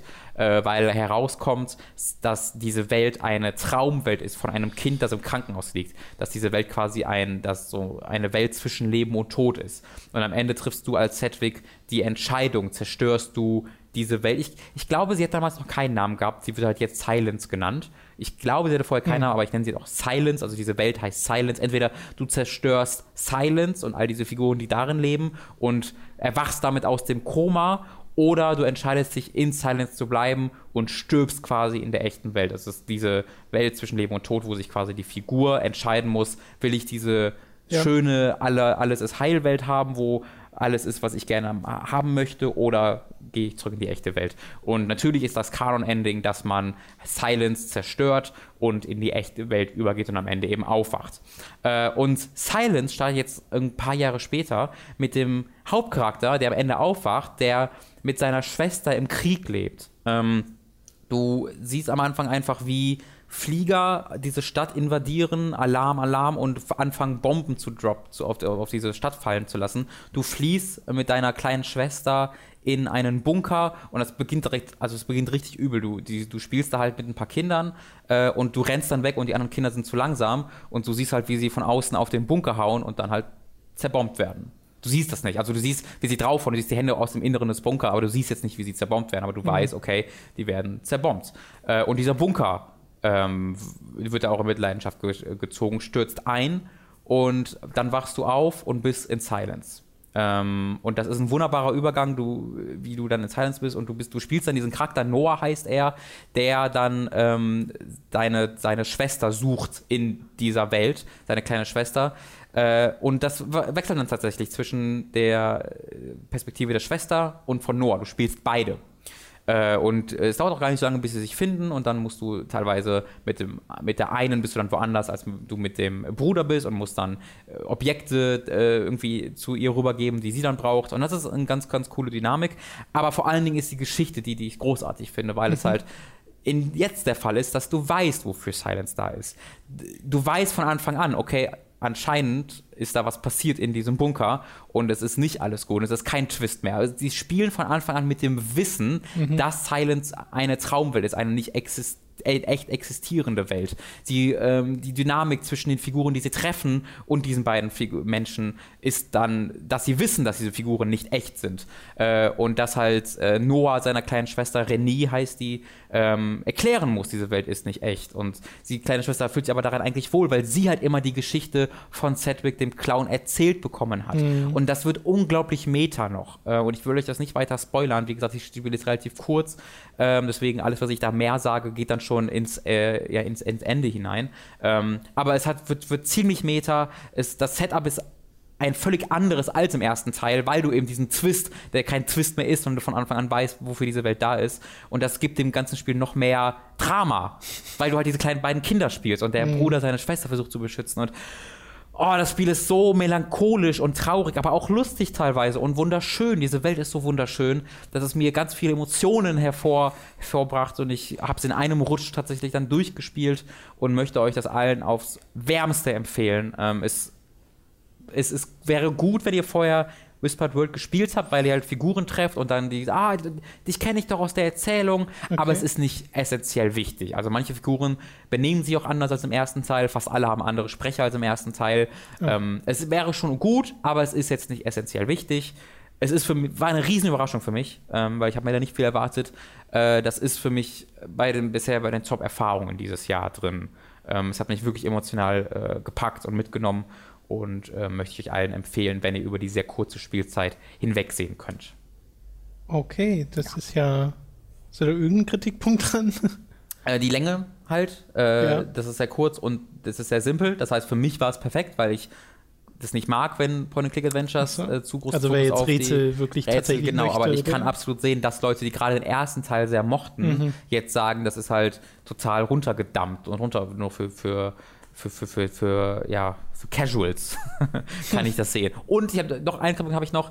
Ähm, man sieht im Bonusmaterial, wo, wo, du ein, also das besteht einfach nur aus ähm, Concept Art, da siehst du ein, zwei Gebiete und äh, Charakterinteraktionen, die es im fertigen Spiel nicht gibt, das halt von entferntem Content irgendwie äh, ein Lied zu singen scheint. Und das würde auch Sinn ergeben, weil es gibt ein, zwei Charaktere, die auftauchen und die so ein bisschen auch einen Arc haben, aber nicht so komplett und die dann relativ schnell wieder verschwinden.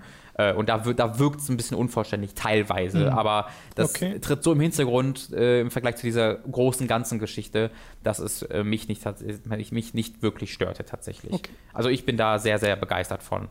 Ich weiß tatsächlich nicht, wie viel das kostet. Also wenn es jetzt ein 40-Euro-Spiel ist, das wäre ein bisschen viel für die Spielzeit, weil du natürlich keinerlei Wiederspielwert auch hast in diesem Spiel. Ich kann ja mal nachschauen. Es kommt, glaube ich, am 15. raus. Am 15. Jahren, das wäre dann in, in, einer Woche knapp. Okay, also ich bin hier gerade auf Amazon und da wird es für 35 Euro angegeben, 15. Okay. November. Also es ist, es ist schon an der Grenze, finde ich, für ein fünf- bis sechsstündiges, äh, bei Games hat sogar vier- bis sechsstündiges Spiel, was ich für sehr optimistisch halte. Ich würde sagen, fünf bis sechs Stunden ist schon, ist schon, ist schon ein ordentlicher Preis dafür. Ich finde das in Ordnung, wenn aber das, ich, was dir geboten wird, dich packt und genau, so. Genau, also ich finde es auch in Ordnung, aber ich weiß halt, dass, ähm, also gerade bei Point-and-Click-Adventures ist das noch eher was Neues, das so ein, gerade bei Dedelic, also auch, auch so ein Telltale-Ding ist ja eher so 12 bis irgendwie 15 Stunden lang.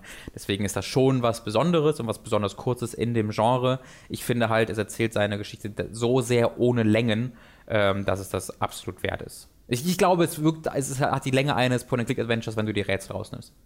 Ja. ja. Ne, ich finde auch, äh, also du sagst was Besonderes, aber wenn es auch tatsächlich was Besonderes ist, als Spiel mhm. was Besonderes ist, äh, dann kann es das auch durchaus tragen, selbst wenn es eine kurze Spielzeit hat. Weil klar hast du bei Telltale Adventuren äh, mehr Spielzeit, wenn du alle Episoden hintereinander spielst. Mhm. Aber die sehen halt auch aus, wie sie aussehen ja. in den meisten Fällen und sind animiert, wie sie animiert ja. sind und laufen dann technisch teilweise so, wie ja. sie laufen. Äh, und da, das klingt ja hier wie das komplette Gegenteil davon. Das ist die größte Überraschung gewesen. Das sieht deutlich besser aus, als ein Telltale-Spiel hier aussah. Ja. Es ist deutlich besser animiert, als es je war. Ähm, das muss ich da wirklich vor internationalen Spielen absolut nicht verstecken. Eine Sache habe ich noch, die habe ich fast vergessen. Ähm, Spiel das Spiel mit Controller. Äh, ich habe äh, damit mehr mit äh, Spaß am Controller gehabt als an Maus und Tastatur. Du die Charaktere nur Maus. direkt steuerst? Du steuerst sie nämlich direkt, mhm. genau. Und okay. bekommst dann also automatisch die Hotspots auch angezeigt, wenn du daran vorbeiläufst. Und äh, so. was sie dadurch entfernen, ist das... Ähm, Suche mit der Maustastatur. Denn in diesem Spiel hast du nicht, dass die, Interakt die interaktiven Objekte werden nicht in irgendeiner Art und Weise anders dargestellt als die nicht interaktiven Objekte. Ähm, und deswegen hast du dann vielleicht ein bisschen Pixel-Hunting ab und zu. Du hast aber auch auf der, mit Maus, wenn du die mittlere Maustaste hältst, die Möglichkeit, dir alle interaktiven Objekte anzeigen zu lassen. Ähm, aber das ist halt mit Controller gar nicht mehr nötig, weil du das da ganz okay. dynamisch in der Spielwelt einfach angezeigt bekommst, was halt, ähm, was halt äh, benutzbar ist. Und das fand ich ein bisschen intuitiver. Das hat mir mhm. mehr Spaß gemacht. Alles klar. Dann letztes Thema für heute, was wir eigentlich letzte Woche schon haben wollten, aber haben wir jetzt leicht verschoben, nämlich äh, Black Mirror hast du gesehen? Ja, da habe ich. Die ersten zwei Staffeln? Äh, also die erste Staffel habe ich schon, tatsächlich schon vor irgendwie zwei Jahren oder sowas gesehen. Deswegen wollte ich da jetzt nicht nochmal drüber reden, das ist ein bisschen lang her. Ich weiß aber, die hat mir sehr, sehr gut gefallen. Okay. Ähm, die erste Staffel, äh, alle drei Folgen, die komplett unterschiedlich waren, fand ich großartig. Und die zweite Staffel hat jetzt wieder drei Folgen mit einem Weihnachtsspecial. Und da ist meine Meinung ein bisschen durchwachsener. Kurze Prämisse: Black Mirror ist eine äh, Anthologieserie im Grunde, ähm, wo es keine Zusammenhänge zwischen den einzelnen Folgen gibt, sondern nur einen thematischen, äh, einen thematischen Anknüpfpunkt, nämlich was welchen Einfluss kann Technologie auf unser alltägliches Leben haben? Ähm, und das geht manchmal hart in den Sci-Fi-Bereich. Mhm. Manchmal ist es aber auch einfach nur die Geschichte aus einer, weiß ich nicht, ein Jahr in der Zukunft oder Jetzt-Zeit.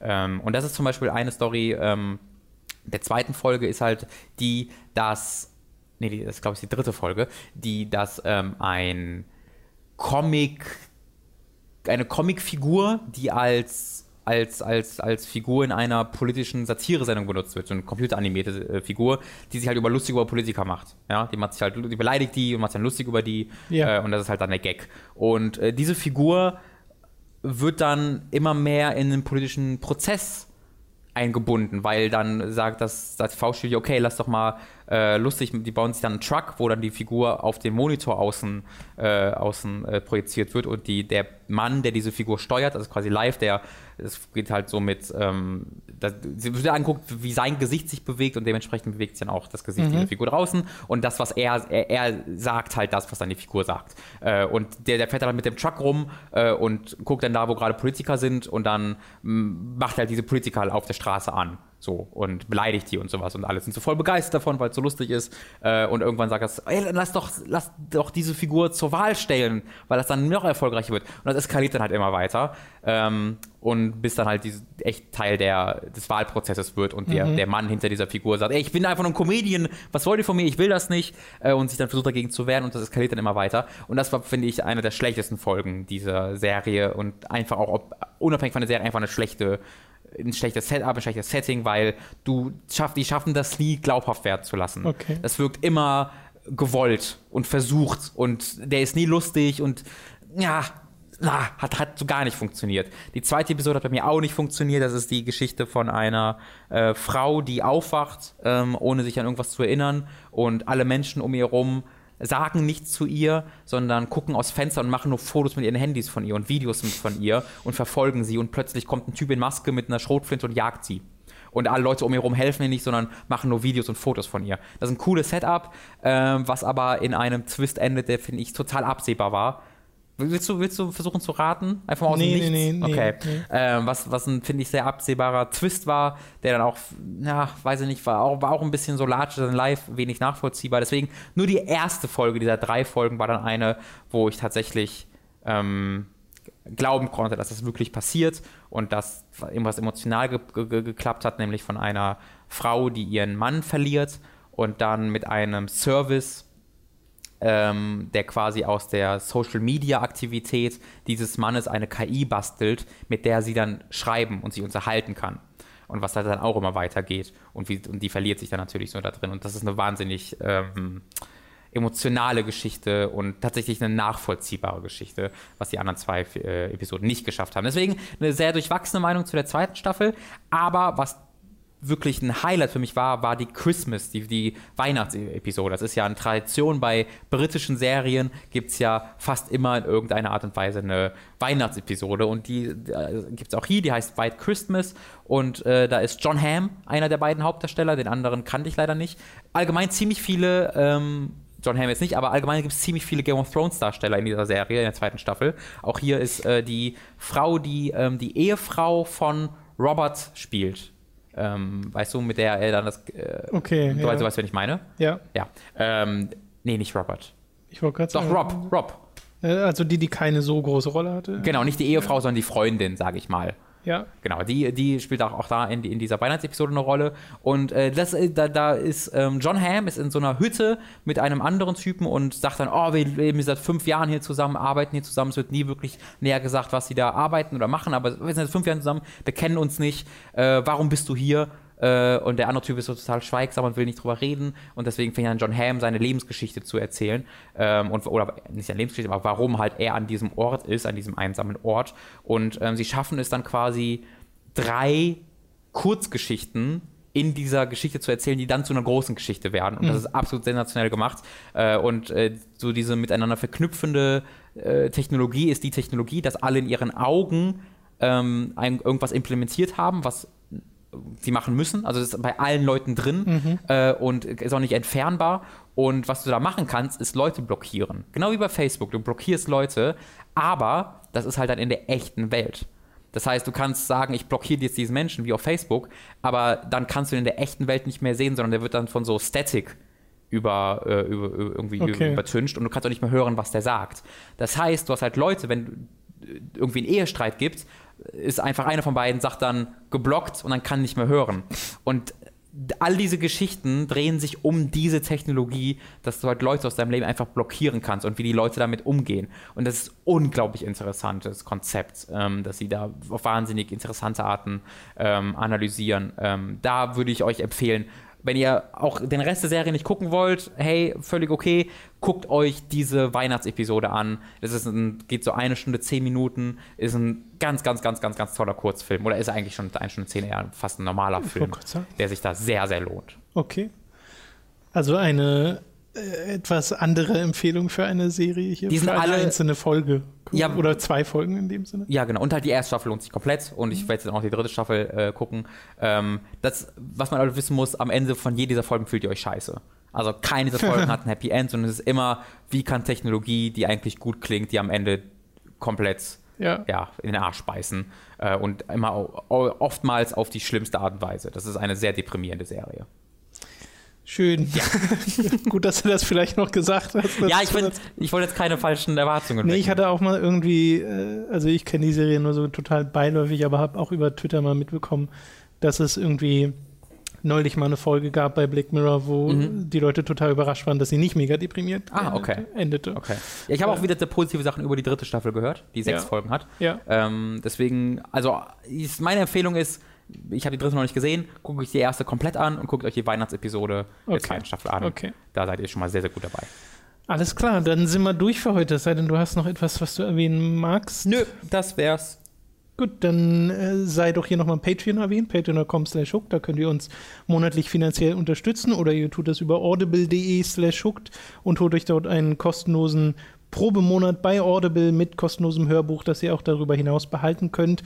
Twitch Prime ist noch eine Sache, die man ab und zu erwähnen kann denn ihr könnt euer Twitch-Konto mit eurem Amazon-Konto verbinden und bekommt dann ein, falls ihr Amazon Prime-Abonnent seid, ein Twitch-Abo umsonst und wir würden uns freuen, wenn ihr das bei uns machen würdet.